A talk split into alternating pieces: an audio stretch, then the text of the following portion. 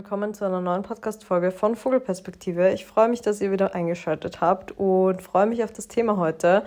Wir haben ja letzte Woche schon eine Folge gehabt zum Thema BDSM und da habe ich ein Interview gemacht mit Thea vom Kanal Polyliebe, was ich super spannend fand und auch mal so eine neue Experience für mich. Ich bin eigentlich fast immer in der Rolle, dass ich Interviews gebe, aber ich bin selten in der Interviewerinnenrolle. Und für mich war das eine ganz neue Erfahrung und wahrscheinlich merkt man das auch so ein bisschen, dass ich da noch nicht so sicher bin, wie wenn ich interviewt werde. Aber ich habe gerade heute mit meiner Freundin Alissa gesprochen und wir haben über den Perfektionismus oder diesen Perfektionsanspruch von neuen Projekten gesprochen und dass viele sich davon abhalten lassen, neue Projekte zu beginnen, weil sie immer denken, es muss alles perfekt sein, es muss alles von vornherein gleich gut sein.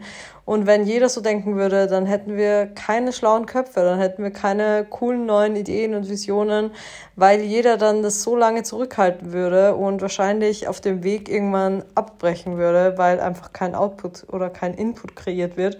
Und das ist dann super schade. Und deswegen dachte ich mir, ich möchte einfach mehr Dinge auch posten oder mehr Dinge einfach angehen, generell in meinem Leben, auch wenn sie noch nicht perfekt funktionieren. Und so hat ja auch mein Podcast eigentlich begonnen und zieht sich bis heute so durch. Ich habe kein professionelles Mikro, ich habe kein professionelles Aufnahmestudio.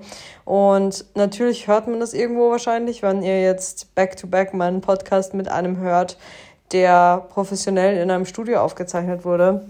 Aber ich glaube zumindest zu wissen, dass niemanden von euch stört, dass ihr mir gerne zuhört und dass es irgendwie auch so ein bisschen so eine Sprachnachrichten-Wohnzimmer-Atmosphäre ist. Und wahrscheinlich nach zwei Minuten hat man sowieso vergessen, dass die Tonqualität jetzt nicht überragend gut ist. Ich finde, sie ist ausreichend gut, um einfach gut zuzuhören. Und das Ding für mich ist auch, mir fällt sowieso schwer, alle Content-Produktionsdinge unter einen Hut zu bekommen. Also Instagram und TikTok und hier ein Video produzieren und da eine Folge aufnehmen. Und ich kenne mich selber sehr gut, dass es mich extrem überfordern würde, wenn ich jedes Mal ein perfektes Setup haben müsste. Gerade wenn ich viel unterwegs bin, was in den nächsten Monaten auf jeden Fall auch der Fall sein wird, ähm, dann wird es nicht funktionieren oder würde es nicht funktionieren für mich, da immer dieses professionelle Setting haben zu müssen. Und ich weiß, dass wenn ich einfach mein Handy in die Hand nehmen kann, dann kann ich von überall aus aufnehmen und solange der Raum halbwegs, ja, wenig halt, äh, funktioniert das eigentlich ganz gut. Ähm, und ich wurde sogar schon ein paar Mal gefragt, welches Mikro ich verwende. Also so schlecht kann es ja nicht sein. So, ein kleiner Schwank aus meinem Leben. Auf jeden Fall geht es heute wieder um das Thema BDSM und freundlicherweise haben mir ein paar von euch ihre Erfahrungsberichte geschickt.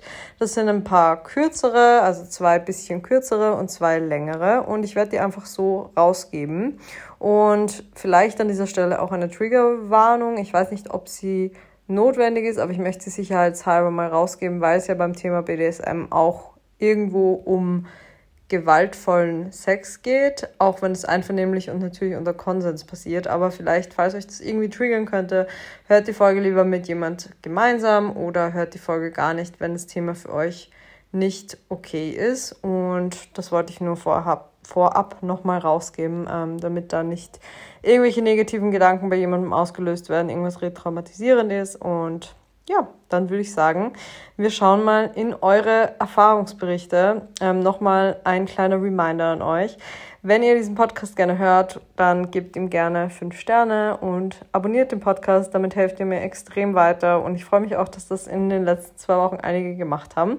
Das ist sehr schön zu sehen und ich freue mich sehr über euren Support. Und ich freue mich natürlich auch immer, wenn ihr mir eure Gedanken oder eure Folgenideen oder sonstiges per Mail oder per Instagram DM schickt.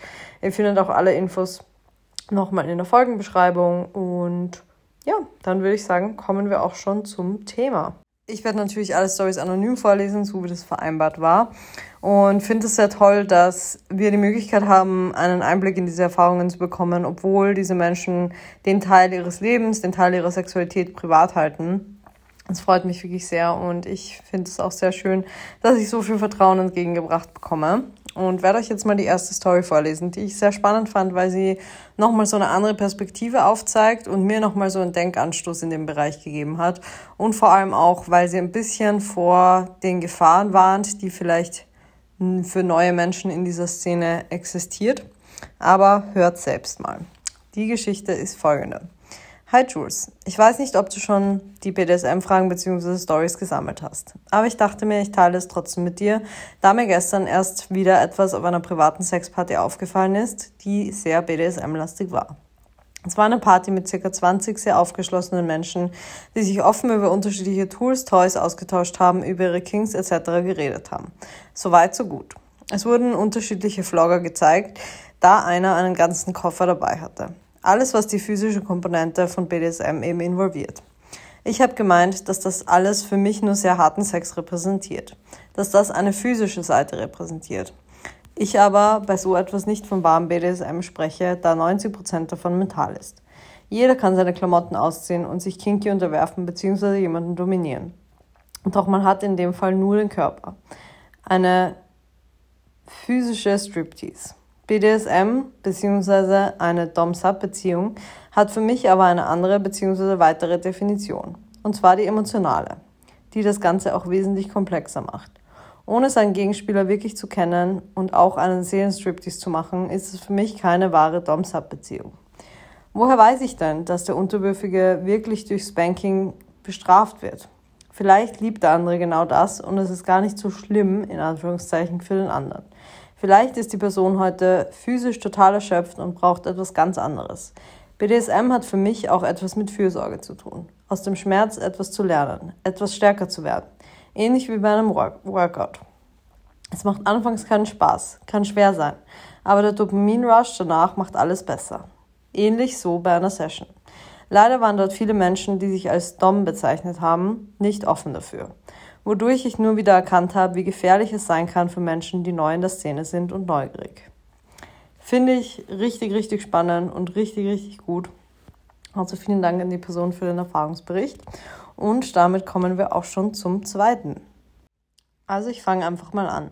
Vor circa drei Jahren habe ich entdeckt, dass mich die BDSM-Szene reizt. Ich weiß leider nicht mehr genau wann und vor allem warum und wie ich auf den Gedanken kam. Ich fand über das Internet einen Dom.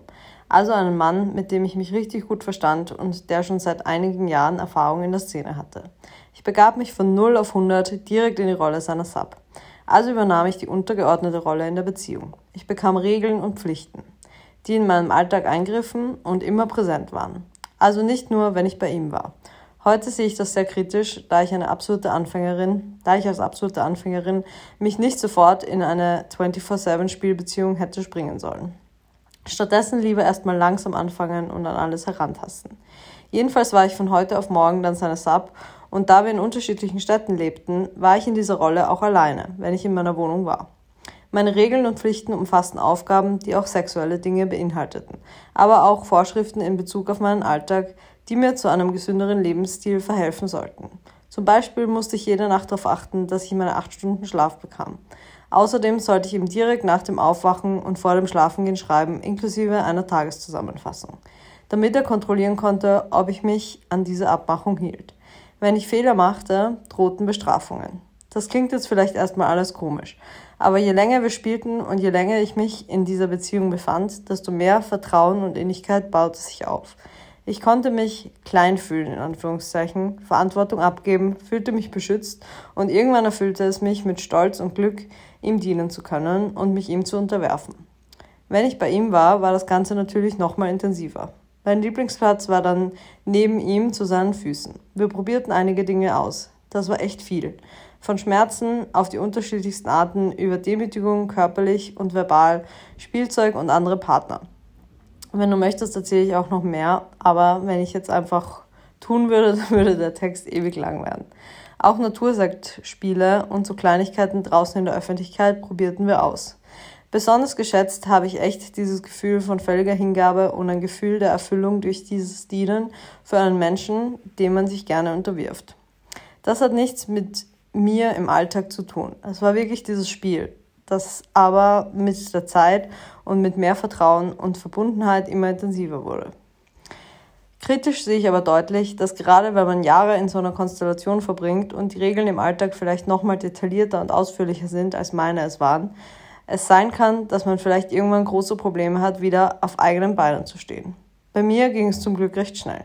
Ich habe eher den lieben Freund vermisst. Dass ich plötzlich ohne Regeln im Alltag stand, war anfangs komisch und ungewohnt, aber dann recht schnell Normalität. So wie es vor der Spielbeziehung auch war. Allgemein habe ich die BDSM-Szene als unglaublich offen und tolerant und warmherzig erlebt. Egal wie man ist, was man toll findet und welche Vorlieben man hat, man wird ernst genommen und lieb behandelt. Das war jetzt eine wirklich sehr grobe Zusammenfassung. Bitte frag, falls ich konkreter werden soll. Finde ich richtig, richtig gut. Ich habe übrigens auch darauf geantwortet, dass ich den Erfahrungsbericht soweit mal sehr passend fand und auch den Umfang sehr passend fand, damit ich euch einfach unterschiedliche Berichterstattungen damit reingeben kann und vielleicht auch, um das Ganze ein bisschen weniger intensiv zu halten. Es sind ja doch sehr intensive Erzählungen, sehr neue Themen und für mich als sehr offener Mensch ist es jetzt nichts, was mich auf irgendeine Weise schockiert oder auf irgendeine Weise mh, mm, negativ bewegt, aber ich kann mir schon vorstellen, dass viele da einfach ein bisschen mehr Zeit brauchen, um auch über dieses Thema zu lernen und um da Verständnis aufzubringen oder um sich da einfach mal reinzufühlen. Und deswegen fand ich das sehr, sehr gut und auch einen super spannenden Erfahrungsbericht. Also vielen Dank auch an dich. Dann kommen wir auch schon zur dritten Geschichte. Die ist ein bisschen länger.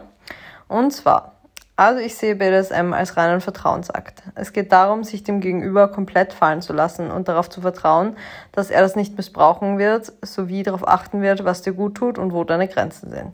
Sehr, sehr wichtig, kurze Anmerkung. Aus meiner Sicht kann man sowas schwer mit einer Person eingehen, die man wenig kennt. Bevor man nicht ausgiebig darüber gesprochen hat, welche Kings man hat, wofür man offen ist, was man gerne vorsichtig angehen würde und wo die Grenzen sind, geschweige denn von Codewörtern für das gefällt mir, bitte nicht zu stark und stopp, macht es keinen Sinn, über das Aktivwerden nachzudenken. Prinzipiell gibt es ja auch Subs, die eher devot sind und sich gerne unterwerfen, dominieren lassen und gegebenenfalls auch ihre Schmerzgrenze austesten wollen, je nachdem, welche Richtung man von BDSM einschlägt. Oft sind Subs Menschen, die verantwortungsvolle Rollen in ihrem Leben einnehmen oder über viele wichtige Entscheidungen oder viele wichtige Entscheidungen treffen müssen. Deshalb kann es in der Natur liegen, dass es für solche Menschen sehr befreiend ist, wenn sie die entgegengesetzte Rolle einnehmen und die Kontrolle abgeben bzw. sich unterwerfen. Es tut ihnen gut. Dann gibt es ja auch Dominas oder Doms, die gerne für andere die gerne andere führen und dominieren bzw. an die Grenzen treiben. Vorsichtig und immer mit Maß. Hier ist es oft umgekehrt, dass sie im echten Leben sehr hilfsbereit und eher devot sind und sich sexuell deshalb eher auf die dominierende Seite schlagen. Das unterscheidet sich aber natürlich von Mensch zu Mensch. Und es gibt Switcher, die manchmal eher als Dom und manchmal eher als Sub agieren. Je nach Stimmung, Laune, Personen, mit denen sie zusammen sind. Ein großer Teil von BDSM hat mit Fesseln oder dem Entzug der Sinne zu tun. Ob es jetzt nur ein einfaches Fesseln mit Handschellen, das Fixieren an einem Kreuz oder an der Decke ist, oder die japanische Fesselkunst Kin Baku. Es geht darum, der Kontrolle entzogen zu werden und diese jemand anderem zu überlassen, dem man wiederum vertraut. Mögliche Anwendungen für Sinnesentzug wären Augenbinder, sehen, Ohrenstöpsel, hören, Knebel oder Unterwäsche im Mund, schmecken und Nasenklammern, riechen. Wenn einer oder mehrere Sinne wegfallen, sind bestimmte Empfindungen viel intensiver. Stell dir vor, du hast eine Augenbinde an und hörst nichts und spürst im nächsten Moment Eiswürfel an deinem Rücken hinunterlaufen. Entgegen falscher Vorstellungen geht es beim BDSM gar nicht um Gewalt, sondern darum, dem Gegenüber die Lust zu verstärken mit Dingen, die ihn anmachen. Das kann, wie gesagt, auch heißen, dass man nur die Arme gefesselt hat, eine Augenbinde aufhat und mit Eiswürfeln oder Kerzenwachs spielt. Natürlich gibt es aber auch Menschen, die masochistisch veranlagt sind. Anders gesagt, die bestimmte Arten von Schmerzen erregend finden. So wie Menschen, die sadistisch veranlagt sind Menschen, die gerne Schmerzen zufügen, sofern das Gegenüber davon angetan wird. Sadisten stehen nicht auf jede Art von Schmerz. Das ist von Person zu Person abhängig. Viele stehen drauf, wenn der Po zum Beispiel geklatscht wird oder ausgepeitscht wird. Manche stehen wiederum auf leichte bis mittelleichte Ohrfeigen. In der Regel fühlt sich der Schmerz erregend an und steigert die Lust auf Sex. Wobei es auch sein kann, dass es nur bei einer BDSM-Session ohne Sex bleibt. Masochisten sehen das Austesten von Grenzen bis zu einem gewissen Grad wie Sport, wo man besser wird und lernt, immer ein bisschen mehr auszuhalten. Es gibt ja auch viele Arten, wie man Schmerzen zufügen kann. Man sollte die Stellen immer richtig aufwärmen vorher, zum Beispiel mit leichten Schlägen, mit der flachen Hand, bevor man Richtung Peitsche etc. geht. Ich habe unter anderem sehr viele verschiedene Peitschen ausprobiert, genauso wie Klammern an verschiedenen Stellen, aber auch Tunnelspiele, in Klammer Substanzen wie Ingwer oder Brennnessel werden verwendet, um Wärme und kurzes brennendes Stechen an der Vagina oder am Anus zu verursachen. Und auch hier war meine, war meine persönliche Erfahrung, dass es extrem wichtig ist, sich vorher intensiv zu unterhalten, worauf das Gegenüber steht und wo die No-Gos sind. Umso schöner ist es dann, während des Ganzen genau darauf zu achten und die Signale richtig zu deuten. Genau das ist eben die Aufgabe des DOMs. Bei mir war es schon immer so, dass ich sehr gerne anderen Menschen geholfen habe und ein leichtes Helfersyndrom habe. Umso mehr entspannt es mich, die dominante Rolle beim BDSM einzunehmen, was wiederum eine Art von Helfen ist, da du ja hilfst, Erregung zu spüren. Noch ein Teil, der von vielen genutzt wird und manchen auch nicht genutzt wird, ist die Erniedrigung. Das beginnt mit Dirty Talk und Beschimpfungen bis hin zum Anspucken, Würgen oder dem Halten von Kopf unter Wasser. In Klammer sehr extreme Praktik erfordert viel Vorsicht.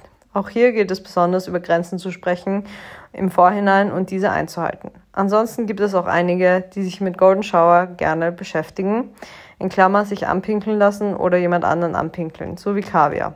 In Klammer dem Ausscheiden von Kot auf dem, auf dem anderen oder sogar dem Essen. Beides erfordert extrem viel Vorbereitung und Wissen und gibt eben auch vielen ein gutes Gefühl.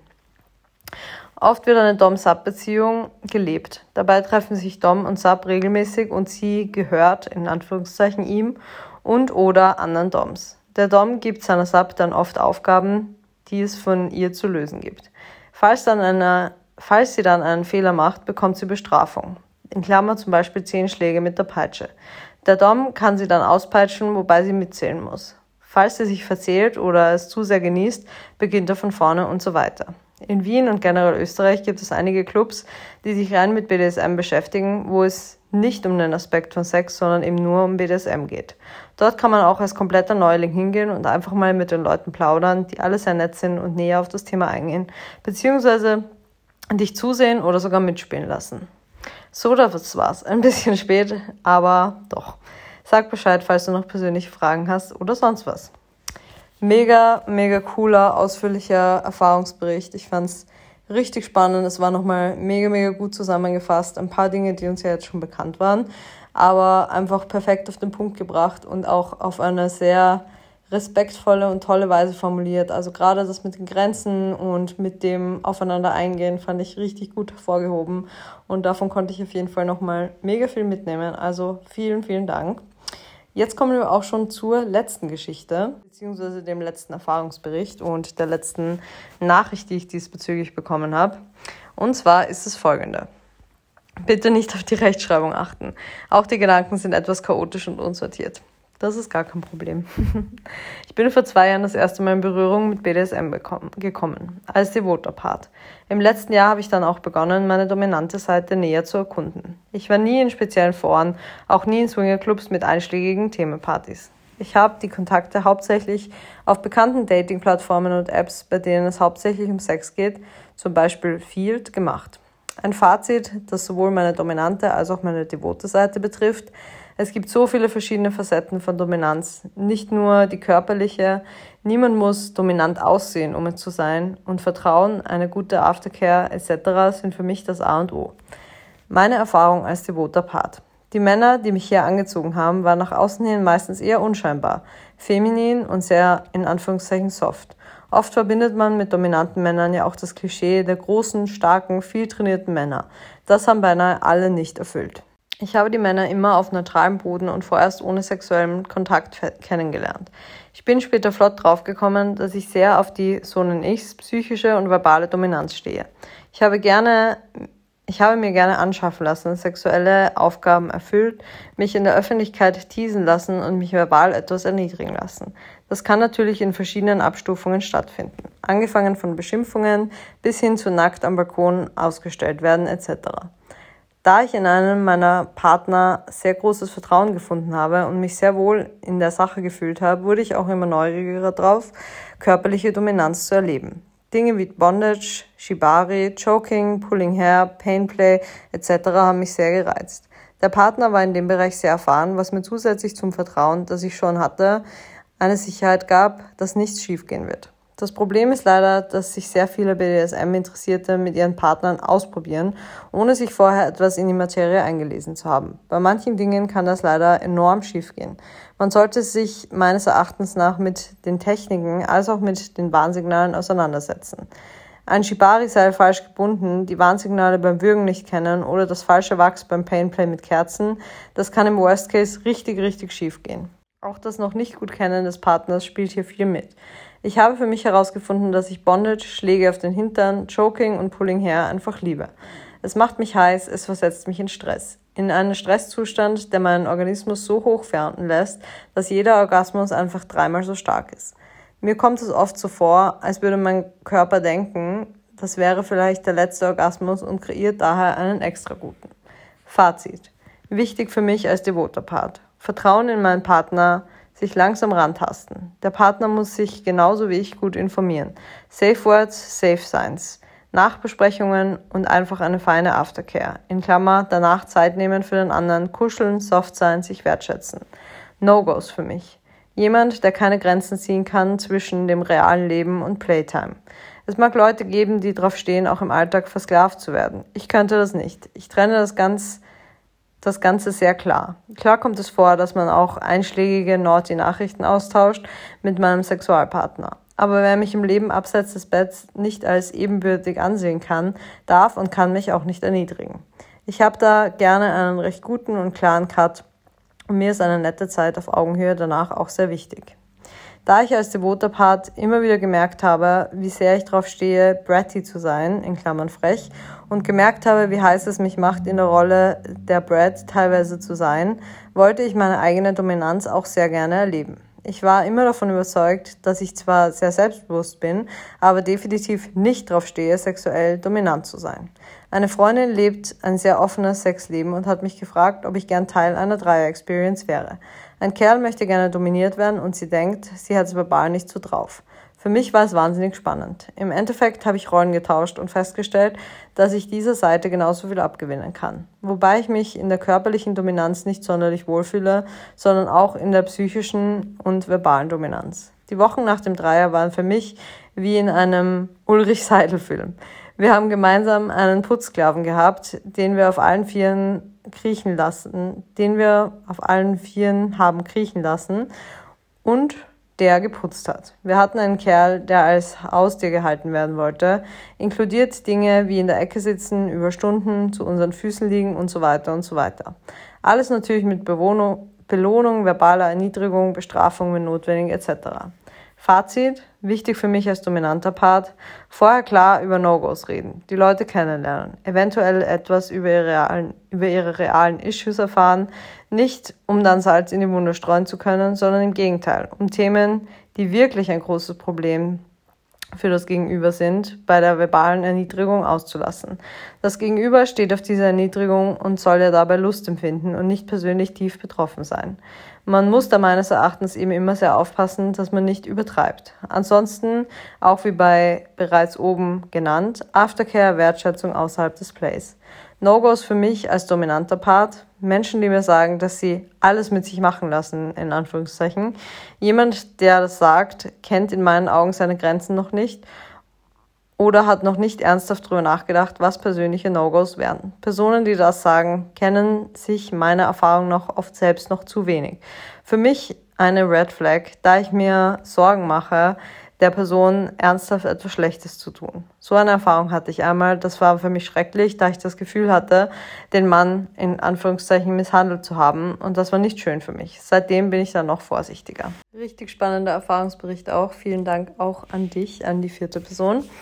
Ich muss sagen, ich bin wirklich beeindruckt von den Erzählungen. Ich bin beeindruckt von der Offenheit der Menschen, die mir geschrieben haben. Und ich bin vor allem auch beeindruckt von der Szene. Ich habe das Gefühl, dass mir dadurch sehr viel mh, hm, Klischees auch im Kopf genommen wurden, die ich vielleicht unbewusst hatte.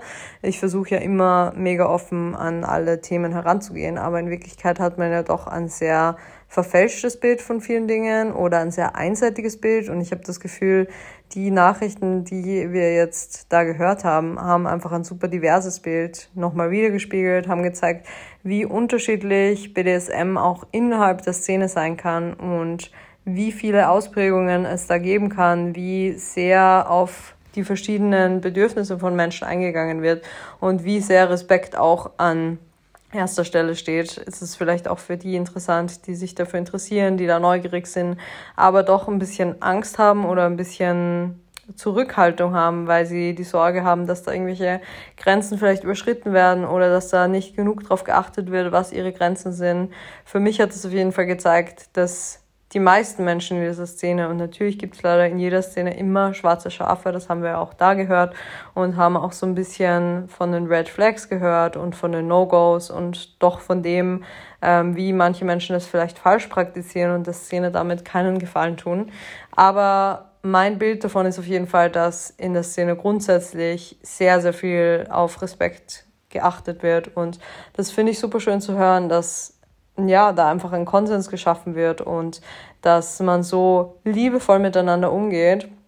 Und dass auch vor allem diese Aftercare, von der ja auch in der letzten Nachricht gesprochen wird, ähm, so ein großes Thema ist, dass man auf Augenhöhe miteinander umgeht, dass die Grenzen ganz klar kommuniziert werden und dass ganz klar getrennt wird, das ist unsere Playtime und das ist unsere normale Zeit oder unser Alltag und ähm, auch wenn es zum Beispiel die Vereinbarung ist, dass es eine Dom-Sub-Beziehung ist, die auf den Alltag übergeht, dass auch das vereinbart wird und dass nicht automatisch davon ausgegangen wird, dass jetzt jede Beziehung, ähm, die auf oder diese, diese Spielarten beinhaltet, dass es immer da ist, sondern dass es eben sehr klar abgegrenzt wird. Finde ich mega, mega spannend. Ähm, mein Kopf ist auf jeden Fall gut gefüllt mit ganz vielen neuen Infos und ganz viel neuem Input und es hat mich super neugierig gemacht und hat mir einfach einen tollen Eindruck verschaffen.